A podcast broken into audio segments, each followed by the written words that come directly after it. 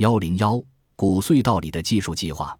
如果我们想象能够或被允许在宇宙中存在着智能生命，并且这些彼此竞争的派别有着相同的知识同水平的技术，失败者的一部分乘坐一艘飞船逃离了战场，并不得不盯住一个与其故土相似的星球，在那里着陆并组织起一种文明，因为那里没有。这些失败者知道采自宇宙的搜索危险有多大，胜利者将投入所有的技术手段来找寻他们。一场关系是否能活下来的藏匿比赛开始了。这些登陆的宇航员们进入地底下，给自己挖掘洞穴，创造跨越巨大距离的地下联系线路，在地底深处扩建可给他们提供安全的根据地。他们从这里出发，也能管理新家园的各个地方。并可以把一项经过深思熟虑的基础设施工程列入计划之中。隧道建设者们在洞穴开挖中，由于挖出了巨量的土石，肯定会把自己暴露给对手。于是，用一种深思熟虑的技术，估计他们已经拥有了一种耐高温钻头。在一年半的工作中，美国洛斯阿拉莫斯的和研究室的科学家们发明了这种耐高温钻头。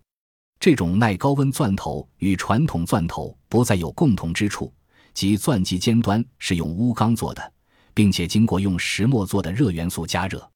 未来从钻洞中不再会有挖出的土。高温钻头把石头融化，它径直钻过石头，将其向四壁挤压，在墙壁上降至冷却。据《明镜》报道。第一个这种高温钻头样品几乎是悄没声息的就钻透了四米之厚的岩石。在洛斯阿拉莫斯设计一种高温钻头线已列入计划。这种高温钻头用一个微型核反应堆来工作，它以一种装甲车的形式像一只鼹鼠钻入地下。这种钻头据说将要去穿透约四十公里厚的地壳，取了它下面的灼热的岩浆样品。思想是无所羁绊的。基于此，很多学者认为这样的事也是可以想象的。宇航逃亡者有能力把电子射线用于他们的洞穴设计建造中。他们从一个高热的阴极让蒸发出电子，并且在阴阳极之间的电子场中将其加速。他们把电子射线级数穿过一个聚集电极，所有被蒸发出的电子就处于一种射线中。这种技术绝不是我们幻想的产品。美国西屋公司为太空中的焊接实验发明了一种电子射线发电机。这种电子射线特别适合于对石头冲砸，因为石头的坚硬对它不是障碍。如果电子射线碰到石头，它就通过热张力把最后的石块撕裂。如果隧道建造者拥有一种由耐高温钻头组成的组合机和电子射线大炮呢？一切都是可能的。如果钻头进入特别坚硬的地理层，地理层就会被几次目标明确的大炮轰击炸开。这种装甲耐高温钻头就挤进这些被炸开的矿层，加热这些碎石群质，至其成为流体，立即冷却成石浆，形成钻石样坚硬的珐琅。这个洞穴体系若遇水害是很安全的，支撑空穴是绰绰有余的，所以会引起这些猜测。是厄瓜多尔的隧道设施，特别长大平直的通道，有着图上釉的墙壁和巨大的厅室，是用爆破方式开凿而成的。